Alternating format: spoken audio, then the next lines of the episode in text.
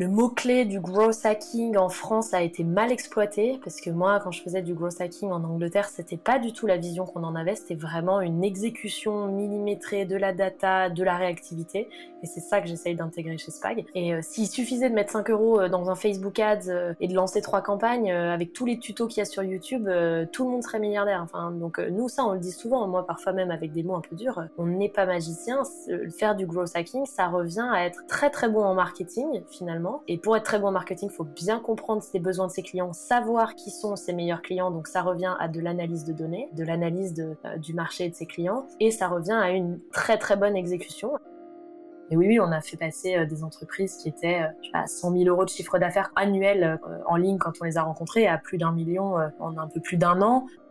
L'entrepreneuriat, c'est un marathon. Un marathon, ça demande beaucoup d'entraînement, beaucoup de travail, donc ça prend du temps, qu'il faut pas être trop pressé et pas trop regarder les autres et paniquer euh, sur ce sujet-là en se disant punaise, lui, il fait un sprint, il va hyper vite, mais euh, après, il va peut-être se faire un claquage, donc vaut mieux bien s'entraîner. Une boîte est la somme de ses compétences. Fais-la progresser et elle s'envole, laisse-la stagner et elle s'effondre. Et la meilleure façon de s'améliorer, c'est d'écouter ceux qui sont déjà passés par là. Les Jeunes Branches, c'est le podcast des entrepreneurs pour les entrepreneurs. Des entrepreneurs chez qui tout va vite, tout va loin, tout va fort. Et des entrepreneurs en quête d'humain, de croissance et de nouveauté. Au programme, des réussites, des échecs, des méthodes et surtout des tonnes d'apprentissages à appliquer le jour même sur ton projet. Alors, prépare de quoi noter et surtout, attention à la branche.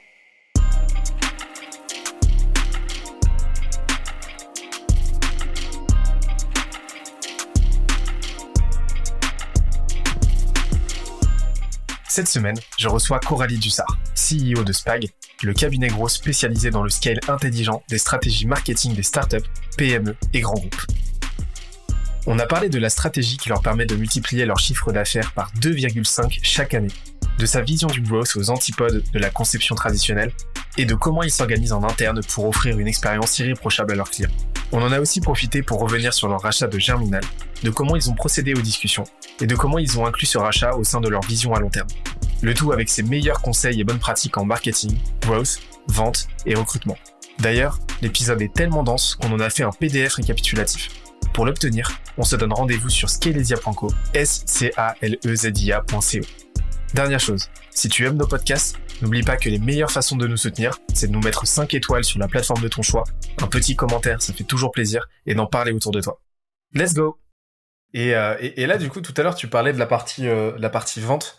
Ça m'intéresse euh, qu'on en parle parce que je sais que c'est un, sujet dont tu, dont tu t'occupes, tu t'occupes aujourd'hui chez, chez Spag. je te propose qu'on passe à la partie revenu donc la partie revenu, qu'est-ce que c'est? C'est, euh, bah, comme je te l'ai dit tout à l'heure, comment tu en gros vas chercher l'argent. C'est-à-dire que ton offre, ton marketing, maintenant comment est-ce que tu transformes l'essai pour le transformer en, euh, chiffre d'affaires? Et ce chiffre d'affaires comment est-ce que tu t'assures qu'il soit le plus euh, le plus rentable possible, le plus financièrement sain en fait?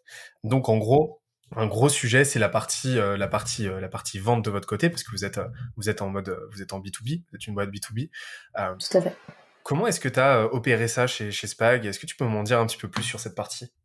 Euh, bah, Comme tu le disais tout à l'heure, euh, moi je me suis occupée de tout ce qui est business development pendant longtemps et je le fais encore. C'est quelque chose qui me passionne. J'adore les rencontrer avec les clients, comprendre leurs problématiques, essayer de trouver la solution. Et donc c'est cette culture-là qu'on a, nous, dans notre équipe de vente, c'est de vraiment comprendre les besoins, d'aller au bout, de chercher, d'auditer, enfin de faire vraiment un état des lieux un peu complet pour tout de suite proposer une, une stratégie digitale. Donc en fait, nous, notre avant-vente, elle est, euh, euh, elle est assez euh, enfin elle est assez dense, elle est assez condensée aussi.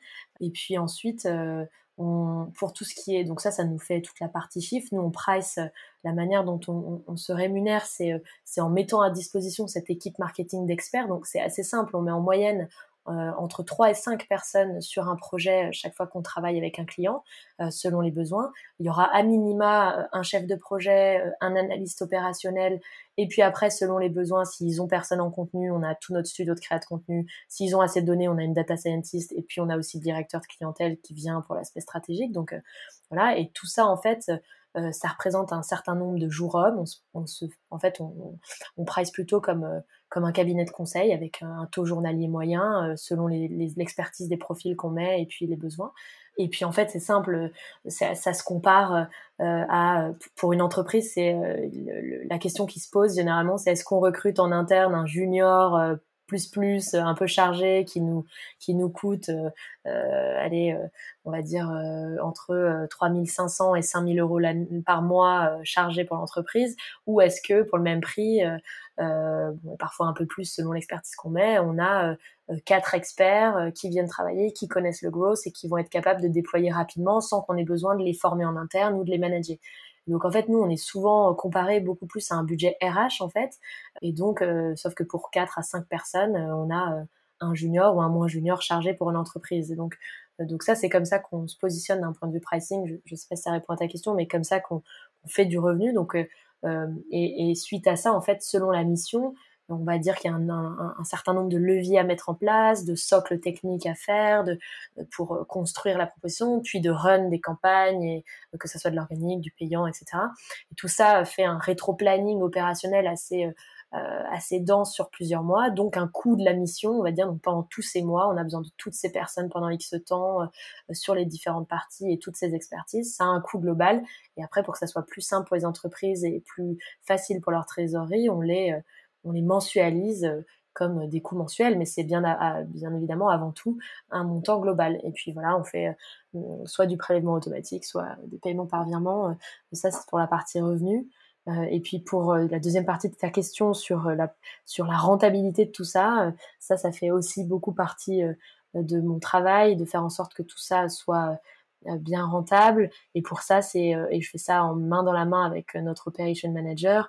là, c'est de voir si on est bien structuré, euh, nos, justement on a bien documenté pour que les gens passent le moins de temps possible à réinventer la roue sur des choses qui ont déjà fonctionné, qu'on a bien accès à toute la documentation, que tout le monde est bien formé en interne. Euh, voilà. Après moi je suis un peu une une, une ayat, enfin je, suis ayatolesque sur l'organisation, j'aime beaucoup ça, donc j'aime bien que tout soit bien structuré et ça aide pour la partie rentabilité. mais bon, on a, voilà, c'est un peu le les, deux piliers sur lesquels on travaille euh, avec deux de mes équipes.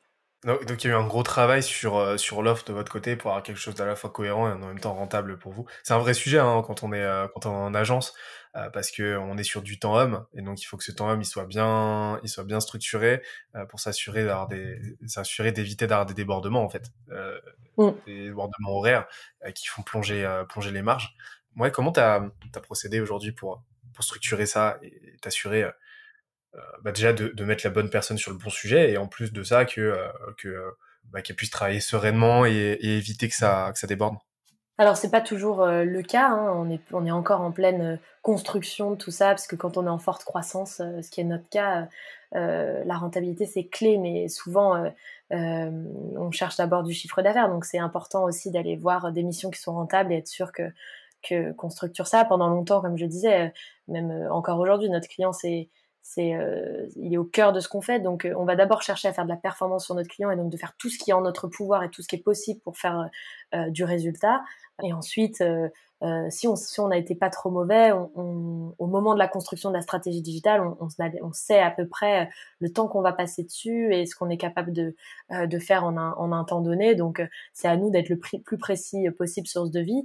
Et puis, en itérant maintenant, il y a des parfois où on leur dit, bah voilà, là, on a, on a dépassé le temps parce que on a fait plus de tests, mais on a eu cet tel apprentissage. Donc, on refacture à ce moment-là si, c'est nécessaire. Ça arrive pas souvent, mais tout le travail, il est vraiment au moment du devis et au moment de la stratégie de, bien calibrer euh, euh, en fonction de l'état des lieux qu'on a fait, des besoins et de ce qu'on est capable de faire en combien de temps. Euh, donc c'est un peu une, c'est un peu ça, c'est le, la parfaite harmonie entre ce qu'on a compris, ce qu'on va réellement faire, et puis après, on, maintenant, on éduque beaucoup aussi notre équipe opérationnelle sur voilà tout ce que vous devez faire en un temps donné, et puis maintenant, à vous de le faire le mieux possible. Donc on responsabilise beaucoup les équipes là-dessus, sur ce point-là mais on a des enjeux de, de, continuer à être rentable en, en, faisant une forte croissance. Et puis après, c'est aussi plus on a des clients sur lesquels on intervient sur des missions globales, multi-leviers, qu'on connaît depuis longtemps, euh, plus, euh, plus c'est intéressant aussi d'un point de vue pricing, puisque c'est vraiment du growth au global et on touche à plein de choses. Euh, on fait peu de missions monolevier chez nous, chez Spag aujourd'hui pour être sûr, enfin pour que tout le monde soit au même diapason, euh, monolevier, c'est-à-dire qu'en gros vous, vous, vous, ne vous concentrez jamais que sur un seul canal d'acquisition, c'est ça? Ouais, c'est ça. ça c'est très rare. Enfin, c'est très rare. Ok, donc, donc en fait, ça, ça, démontre en fait l'aspect crucial en fait d'être d'être bien structuré de votre côté, bien organisé, parce que sinon ça part vite en, en cacahuète quoi. Ouais, tout à fait. J'aurais d'autres questions à te poser sur sur l'offre après. J'ai plein de choses à te demander, mais sur la partie du coup vente aujourd'hui, euh, comment vous êtes structuré euh, Comment est-ce qu'aujourd'hui, euh, à titre perso, tu t'organises et, justement, vu que vous êtes en phase de, croissance, là forcément, bah, il y a un enjeu d'accélération sur sur la partie commerciale. c'est quoi ta philosophie par rapport à ça? Comment vous procédez? Alors plus qu'une philosophie, là, je vais te raconter un peu les process, mais on a notre équipe de vente, notre équipe commerciale qui va traiter les leads, comme je disais, faire toute la partie d'état des lieux, comprendre les besoins, qui aujourd'hui ont été formés et sont capables de, réfléchir à des stratégies pour ces personnes-là.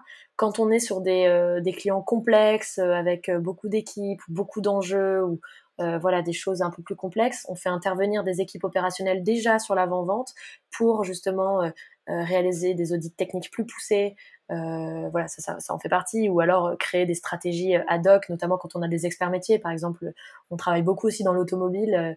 alors l'automobile au sens large, hein, je parlais d'Ornicar tout à l'heure, mais on a aussi pas mal de clients. Enfin, on, on, a un expert par exemple qui était chez Drive Me avant, donc qui connaît tous ces métiers-là. si on a une proposition d'avant-vente complexe sur un sujet, une expertise métier, on va faire intervenir nos experts qui aident à l'avant-vente pour faire la meilleure stratégie en fonction des connaissances qu'on a. Et puis ensuite, euh, on a euh, une passation de l'équipe avant-vente à l'équipe euh, opérationnelle. Et entre les deux, en fait, c'est donc moi qui interviens sur le staffing avec le, l'operation manager et les directeurs clientèle. On va se réunir, on se réunit une à deux fois par semaine pour savoir en fonction de ce qu'on a dans le pipe commercial et puis des besoins de nos clients actuels, qui est-ce qu'on met sur telle mission en fonction des expertises demandées, de la connaissance du secteur, et puis voilà, et donc comme ça on arrive à faire des mix entre un chef de projet expert, un analyste, un data scientist, la personne en créa qui a déjà fait des créas sur ces sujets-là, qui a une appétence pour le secteur. Moi, j'aime beaucoup aussi staffer les équipes en fonction de ce dont ils ont envie, ce qu'ils aiment, ce qui les motive, parce que ils sont meilleurs, ils sont plus engagés, et, donc on est hyper proche des équipes. Euh, moi, je connais vraiment tout le monde très bien, donc euh, je suis capable de dire ah bah sur ce sujet-là, ça fera plaisir à telle personne de travailler dessus, et en plus elle sera, elle sera bonne. Donc euh, on a cette connaissance affinité secteur, expertise levier historique chez Spag, historique avant Spag. Euh, on connaît les CV par cœur de toutes, les, de toutes nos personnes. Et puis, en fonction de ça, euh, ensuite, on fait cette passation, on désigne cette équipe, euh, on leur annonce, c'est souvent un moment de joie, il y a des mails, bravo, félicitations, tout le monde est hyper content d'avoir été staffé sur une mission. Et ça, c'est vraiment une attitude qu'on adore. et ensuite, et ensuite, eux prennent le sujet, préparent toute la partie du kick-off et là rentrent vraiment dans l'étude du marché, des personas, de la cible, des concurrents pour le kick-off et puis après le kick-off technique. Voilà, je sais pas si ça répond euh, à, ta, question. Ah, si, si, carrément. C'est, euh, on voit que c'est bien cadré et c'est, dire si c'est essentiel. J'imagine que toutes les questions, euh, que toutes les questions d'ordre vraiment pratico-pratique, tu as répondu, as répondu en amont, en amont pendant les, pendant les échanges avec tes prospects en avant-vente, en fait. Avant-vente, c'est un petit peu le terme, le, terme désuet pour dire pour dire les appels de closing, mais euh, c'est pour que tout le monde situe bien euh, dans quelle temporalité on se situe. Mais, euh, mais du coup, comment ça s'organise Parce que, que du coup, vu, que tu t'en occupes aujourd'hui de cette partie-là et que tu pas que ça à faire, vu que tu es CEO, tu as plein d'autres sujets à gérer, j'imagine qu'il faut que tu sois quand même bien organisé, que ce soit quand même un une utilisation rentable de ton temps. comment tu t'assures que le temps que tu passes avec tes prospects soit le plus euh, bah, le plus pertinent possible et, euh, le plus euh, ouais le plus prolifique. Quand tu es, es, en call avec eux, est-ce que tu as une façon spécifique de structurer tes appels? Comment tu procèdes? Ouais, alors je reviens effectivement juste sur le mot d'avant-vente, comme tu disais, qui est, qui est un peu désuet. nous, l'avant-vente, pour nous, c'est tout ce qui est une grosse partie stratégique, en fait, pour, par opposition avec le moment où on commence à opérer euh, opérationnellement parlant, où on continue à faire de la stratégie, mais où en fait on déclenche euh, l'opérationnel. Euh, donc c'est pour ça qu'on l'appelle l'avant-vente. Nous, le post-vente, c'est vraiment on a les mains dans le cambouis et c'est parti, on délivre en plus de faire de la stratégie. Euh, et comment je m'organise moi? Alors, euh, les, les, calls aujourd'hui de euh, pour identifier les besoins, les appels avec nos prospects. Aujourd'hui, c'est l'équipe commerciale qui les font et qui font appel à moi quand ils pensent que mon expertise en growth a un intérêt sur un, sujet plutôt complexe. Dans tous les cas, je, je, vois tout ce qui se passe en termes de business développement, donc je sais tous les prospects auxquels on parle, quels sont les besoins, quelles sont les problématiques, et en fonction de ça, il n'y a pas que moi du coup qui intervient sur cette partie-là. je fais intervenir parfois les directeurs clientèle, des experts growth que je pense être pertinents sur le sujet. Donc on est tout le monde dans l'équipe est hyper mobilisé sur sur ces avant de vente là parce qu'ils aiment bien. En plus, on trouve que c'est hyper voilà, c'est vraiment de la réflexion stratégique, donc c'est c'est hyper valorisant. donc je vais plutôt avoir cette vision en disant bon bah là je vais prendre le sujet parce que c'est vrai que c'est complexe ou je l'ai déjà fait plusieurs fois donc je connais et puis j'embarque avec moi d'autres personnes pour les briefer dessus. Voilà. Après sur l'organisation de mon temps, bah, depuis qu'on grandit, elle est un peu différente. Et puis depuis que je structure cette équipe commerciale, euh, après, moi, je suis extrêmement organisée, il hein, faut le savoir. Donc, je sais pas, euh, ça a toujours fait partie de, de ma personnalité. Mes copines se sont souvent moquées de moi en parlant de mes semainiers à l'époque où j'avais des, des, calendriers semainiers euh, où je notais tout dedans. Alors, je vous rassure, je suis quand même passée à Google Agenda depuis que je fais du digital, mais, mais j'aime bien, euh, j'aime bien tout écrire. Euh, mon agenda est globalement booké deux semaines à l'avance, mais dans la répartition de mon agenda, j'ai effectivement toute une partie de BizDev, mais aujourd'hui, je pense que ça prend 20-30% de mon temps. Et après, tout le reste de mon temps, euh, j'ai aussi 20% de mon temps avec des rencontres de nouveaux partenaires, des rencontres de gens dans le milieu, euh, plutôt du, relationnel, on va dire, sur euh, tout ce qui est nouveaux prospects, voilà, des, des, personnes avec qui on met en relation, ce genre de choses.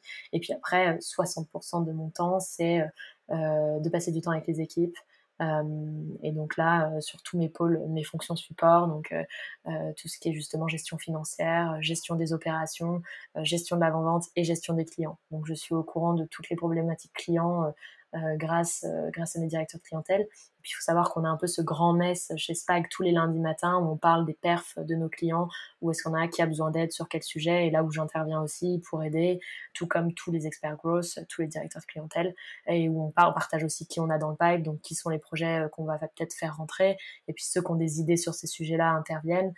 Pour le coup, c'est très mis en commun. Et voilà, qu'est-ce que je, comment je m'organise sinon? Non, bah après, sinon, j'essaye d'avoir un, un rythme euh, qui me permet aussi de, de, prendre du temps pour réfléchir sur des choses long terme euh, et faire des tâches de fond euh, avec des longues plages horaires. Ça, c'est ce que j'aime bien faire. J'aime bien faire des longues plages horaires de production euh, le matin et puis tous mes calls et puis tous mes meetings d'équipe l'après-midi si je parle vraiment purement d'organisation.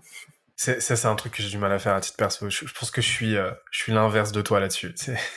Pour la petite anecdote, c'est moi qui fais tous les spags sorciers sur l'organisation. Tous ceux qui ont des questions d'organisation, ils viennent me voir. Je fais des one-to-one avec tout le monde pour les aider à s'organiser, leurs agendas, leurs euh, leurs mails. J'ai des techniques de classement de mails, de, euh, voilà, d'organisation de son temps. C'est avant tout une question de, de, connaissance de soi, je pense, mais il y a des tips euh, effectivement pour bien s'organiser. Ah parce que c'est ça reste ça reste un point fondamental quand t'es euh, bah quand t'es CEO quoi parce qu'au bout d'un moment tu te tu te noies. Exactement. Ok trop cool et aujourd'hui c'est quoi votre stack euh, niveau sales niveau sales vous avez vous utilisez un CRM particulier? Enfin c'est quoi les outils les outils que vous utilisez? Alors dans les outils qu'on utilise alors oui comme CRM nous utilisons HubSpot pour notre pipe CRM pour la prise de notes et aussi pour tout ce qu'on fait en marketing. Alors on fait pas beaucoup beaucoup de contenu mais pour nos newsletters pour voilà tout le contenu qu'on relaie sur les réseaux sociaux on utilise HubSpot. On utilise aussi euh, Wallaxy enfin anciennement prospect anciennement prospecting, puisqu'on avait aussi développé en interne un prospecting like il y a 4 ans euh, euh, avec un dev euh, du Startup Studio parce que j'avais déjà vu ce sujet en, vraiment en même temps que c'est lancé prospecting. Et puis bon, quand j'ai vu que nous c'était pas notre cœur de métier, puis prospecting avait une belle équipe de dev pour maintenir la tech, je me suis dit qu'on allait plutôt utiliser leur outil. Donc on utilise Wallaxy, on utilise Lemlist, on utilise qu'est-ce qu'on a comme stack aujourd'hui? Alors en interne, nous on utilise, on est sur la suite Google. Euh, on utilise beaucoup Drive, euh, on utilise Slack aussi pour nos communications internes et puis pour suivre les avancées de tous les projets. Euh, pour l'interne et l'externe. Et puis on a un outil de management de projet qui s'appelle ClickUp qui nous permet d'avoir vraiment plusieurs visions projets multi-équipes en liste, en Gantt, un peu comme un Trello aussi, et puis qui nous permet de documenter directement sur l'outil, qui est un peu donc notre Notion à nous directement dessus. Bah, qu'est-ce qu'on a d'autre comme stack? Bah, Je pense que c'est déjà pas mal. Et puis on a un site sur WordPress euh, et les consoles publicitaires classiques euh, si jamais on, doit diffuser. Ok. Euh, et, donc ça vous arrive de faire de la pub de temps en temps Alors c'est très récent. On est en train de le faire un petit peu.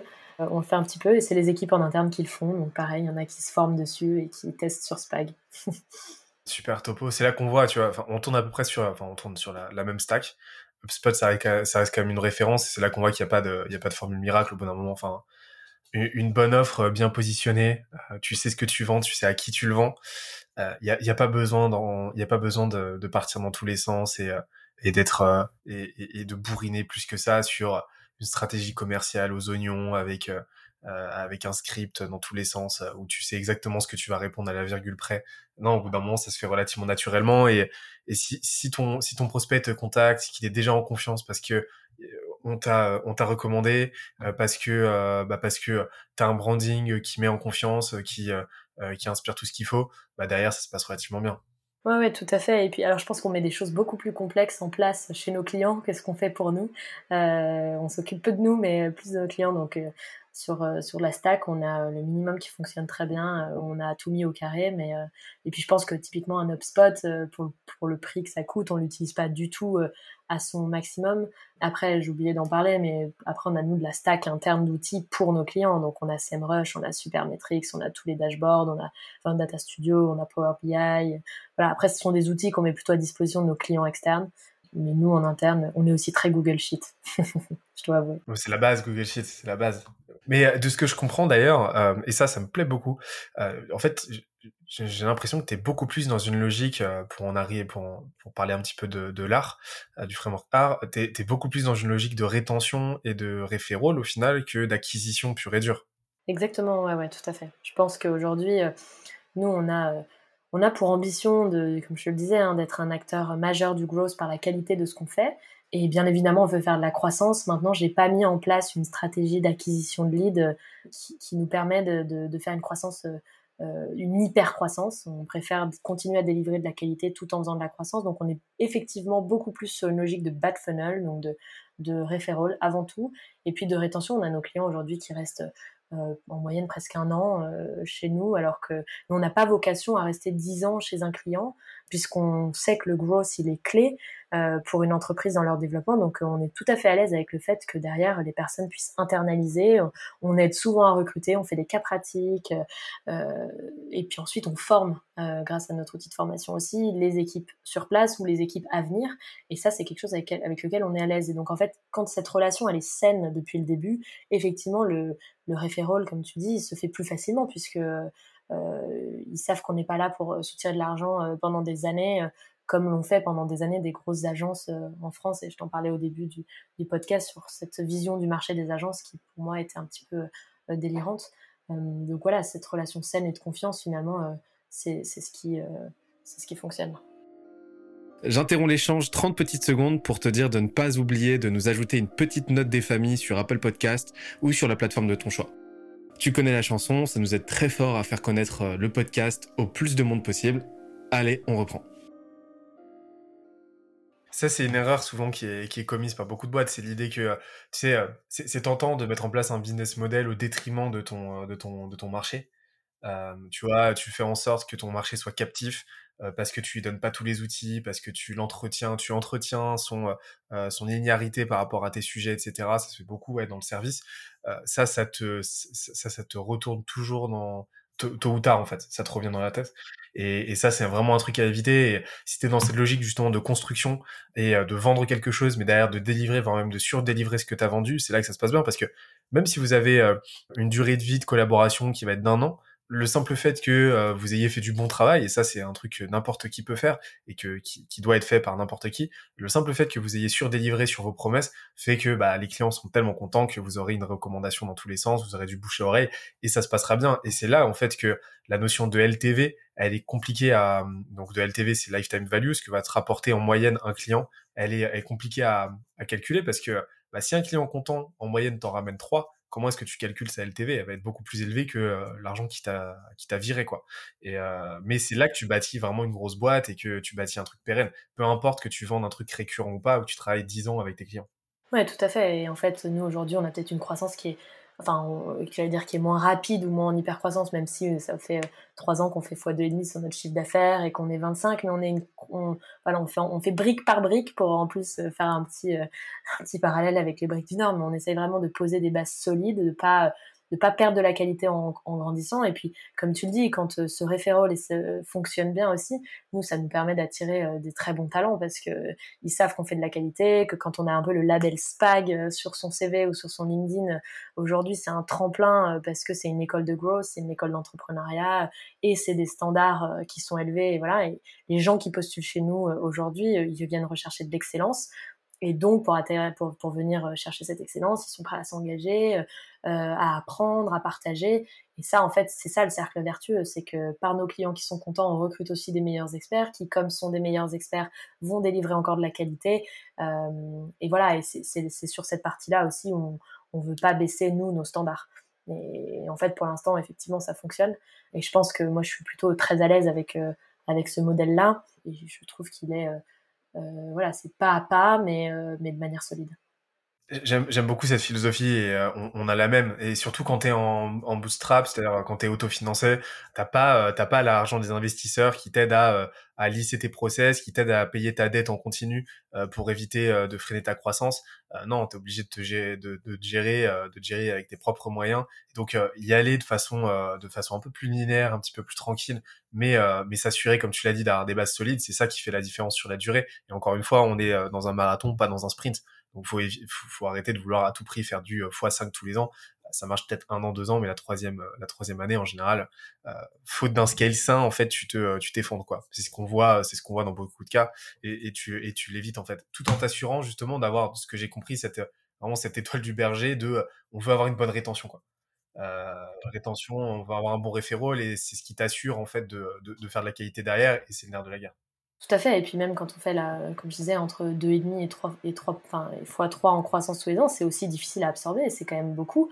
Euh, les équipes grandissent vite. En deux ans et demi, on est passé de, de 4 à 25. Euh, donc mine de rien, euh, effectivement, moi j'admire les gens qui sont capables de faire x5 en service, hein, parce que le service, pour maintenir la qualité de service, c'est bah, faut, faut, vraiment, euh, faut vraiment avoir ce cercle vertueux d'excellence en interne, euh, de retour client positif, euh, et donc tout, tout est dans la, la, la stratégie et l'exécution qu'on met en place. Donc en fait, nous, on, on, met beaucoup d'efforts sur exécuter nos stratégies growth de manière rigoureuse, millimétrée, rapide et agile. Donc ça, c'est toute une culture en interne. Bah D'ailleurs, passons à la partie growth, si ça te dit. Ouais, très bien. c'est bah alors pour le coup, euh, on va parler de, euh, du boss d'une manière un petit peu plus générale parce que euh, de votre côté, ce que je comprends, vous n'avez pas nécessairement de, de strategic growth à proprement parler. C'est-à-dire qu'en fait, vous êtes plus dans une logique de ce qu'on appelle product-led growth chez, chez Spag. En fait, vous laissez le, le produit devenir votre meilleur commercial et votre meilleur canal d'acquisition et distribution. Vous allez accélérer ça avec du cold email, etc. Mais la moelle épinière de votre croissance aujourd'hui va rester la qualité de votre service et de, de votre offre. Euh, c'est quoi votre euh, c'est quoi votre philosophie growth, celle que vous allez déployer, que vous allez vendre euh, à vos clients? J'ai cru comprendre que tu te basais beaucoup sur sur l'art, donc t'es pas que dans une logique d'acquisition, tu es aussi dans une logique d'activation, de rétention, de recommandation. comment comment comment vous procédez sur sur ce point-là Ouais, tout à fait, tu l'as dit, nous on a une méthode SPAG qui est propre à nous, qui est propre à mon expérience en startup B2B, en startup B2C, au, au success story qu'on a mis en place, et elle est très très liée, et comme vous euh, chez Scalese, à cette vision très holistique euh, du growth. Euh, dans notre état d'élu, on fait, on, on, fait toujours l'état de l'art de ce qui s'est passé d'un point de vue produit, d'un point de vue ressources, etc. Mais si on, si on se focalise sur vraiment la partie marketing digital, on est full funnel, effectivement. Très, on pilote beaucoup à la LTV, euh, nous, euh, sur le, c'est-à-dire sur du long terme, euh, au coût d'acquisition. Et puis, on fait donc de l'organique et du payant au niveau de la notoriété, au niveau de l'activation, au niveau de la conversion, de la rétention, de la feed. On fait beaucoup de feed aussi. on fait beaucoup d'analyses de données, de segmentation RFM, qui sont des, des termes un peu datés, mais qui aujourd'hui sont qui reviennent beaucoup euh, euh, pour les e-commerçants sur euh, quelles sont les cohortes, comment réactiver ces cohortes, comment faire attention de ne pas avoir trop d'attrition sur certains segments, et puis de peupler toutes nos stratégies d'acquisition de ces apprentissages de données qui partent du client. On recommande souvent d'appeler les clients, de faire du qualitatif. Voilà, donc effectivement, le funnel ARRR, c'est notre base. c'est de là que tout se construit. Et puis, euh, donc c'est pour ça qu'on intervient sur des stratégies multileviers. On fait souvent des audits SEO, techniques, euh, euh, sémantiques. On fait du SEA, donc du positionnement payant sur les moteurs de recherche, du SMA, c'est-à-dire du positionnement. enfin, on va faire du push sur les réseaux sociaux en payant, tout type de réseaux sociaux, de l'analyse de données au profit de tout ça, de la création de contenu. et puis tout ce qui est emailing automation, programme de parrainage, fidélité, CRM, segmentation. voilà, donc c'est très complet. Et puis, euh, comme je disais, on a parfois des rôles aussi de CMO euh, euh, as a service. Et là, on vient aider aussi à, impulser et inculquer cet état d'esprit growth dans les équipes. Comme je disais, donc on leur explique un peu toute la partie reporting, performance, ROI, voilà, comment bien se concentrer sur son retour sur investissement, quel KPI regarder, quel dashboard mettre en place, et avoir ces logiques growth hein, que nous, on a chez Spag en interne. Et puis donc pour ça, on aide aussi parfois au recrutement et à la formation. On forme beaucoup euh, sur euh, le, growth mindset et, les bases de tout ça. Parce qu'en fait, c'est vraiment penser à la semaine, euh, se rechallenger, tester, itérer, utiliser de la donnée significative. Voilà un peu les, les maîtres mots de, de notre méthodo. Et puis, on revient aussi bien évidemment aux basiques sur les personas, les cibles, et on essaye de contrer toutes ces intuitions avec de la donnée. Parce que c'est, ça, c'est un vrai, un vrai sujet. C'est je pense que quand, quand, vous commencez à discuter avec des clients, et ça c'est le cas dans, dans, toutes les boîtes, hein, on a tous des préjugés, on a tous a priori, on a tous euh, le sentiment d'en connaître beaucoup plus que ce qu'on ne connaît réellement sur son marché, sur son produit, sur la compréhension de son marché, euh, de son produit par son marché, euh, etc. Et comment est-ce que vous, sans, sans froisser vos clients, vous faites en sorte de faire ce travail d'éducation, de prise de conscience de leur côté pour potentiellement leur faire réaliser que leur leur produit est pas si ouf que ça, pas forcément aussi bien positionné qu'ils le pensaient, etc. Pas si ouf, euh, je suis volontairement provoquant, mais euh, comment vous assurez ce travail-là didactique, en fait, qui peut être un petit peu touchy? Je pense que tu as dit les mots, hein, avec éducation, didactique, on fait beaucoup de pédagogie. Et puis, euh, voilà, en, en, expliquant surtout d'où viennent, nous, nos, nos recommandations qui ne sont pas ni des croyances ni des intuitions. On essaye aussi de leur faire prendre conscience que leurs intuitions. Et puis on les respecte aussi, hein, parce que les intuitions euh, des fondateurs, euh, des experts du marché qui ont créé ces entreprises, généralement, elles sont fondées euh, au moins sur des ressentis qui sont parfois très marchés. Et nous, on vient on leur dit bah si si on en est vraiment sûr, testons-le, comme ça on est sûr, tout le monde est d'accord et on sait qu'on part d'une vérité et pas juste d'une intuition. Donc on vient le retester derrière et puis comme ils sont sûrs de ce qu'ils pensent, généralement ils sont tout à fait d'accord pour faire ce test et puis parfois ils ont tout à fait raison et on s'en doutait mais on, est sûr de vérifier qu'on va dans cette direction. Parfois c'est pas bon et c'était un peu notre intuition mais au moins ce n'est pas juste nous qui le disons et on a euh, les chiffres en face et puis euh, on éduque sur le fait que euh, voilà qu'il faut tester, qu'il faut changer les messages, qu'il faut changer les cibles, euh, ça demande un peu de diplomatie. Et puis quand les personnes en revanche sont pas prêts à l'entendre, alors c'est rare, hein, euh, mais euh, dans ces cas-là, bah, c'est compliqué de, de travailler contre leur gré ou en tout cas contre leurs croyances. Donc dans ces cas-là, on, on, leur explique aussi qu'ils sont peut-être pas prêts à faire intervenir un partenaire, même de confiance, mais extérieur, et que nous, bah, on n'est pas magicien. Donc si on n'est pas si on n'a pas leur aval euh, et que derrière euh, on n'a pas accès à leurs données et qu'on peut pas prouver euh, les théories et, les techniques qu'on veut mettre en place, bah, ça va être compliqué. Donc nous, on fonctionne comme une équipe marketing externalisée. Donc si le big boss il n'a pas envie qu'on soit là, ça ne fonctionnera pas. C'est comme si le manager il n'a pas envie que ses équipes travaillent, bon ben ça va être compliqué. Donc ça arrive parfois de dire que là nous, on a prouvé par A plus B que c'était ça qu'il faut faire. Si, euh, on peut aller dans leur direction, mais euh, voilà, on recommande pas, on pense que ça performera pas. Et, voilà. Et puis après, c'est généralement des discussions plus, plus long terme, plus stratégiques et en fonction. voilà, ça se fait, ça se fait aussi au fil de la, au fil de la relation. J'espère que l'épisode t'a plu autant que ça nous a plu de l'enregistrer et de le produire. En attendant le prochain épisode, on se donne rendez-vous sur scalezia.co, s c a l e z i où tu découvriras des cours, des vidéos et des lives en libre accès pour t'aider à faire décoller ta boîte comme jamais. On se dit à très vite. Bye bye.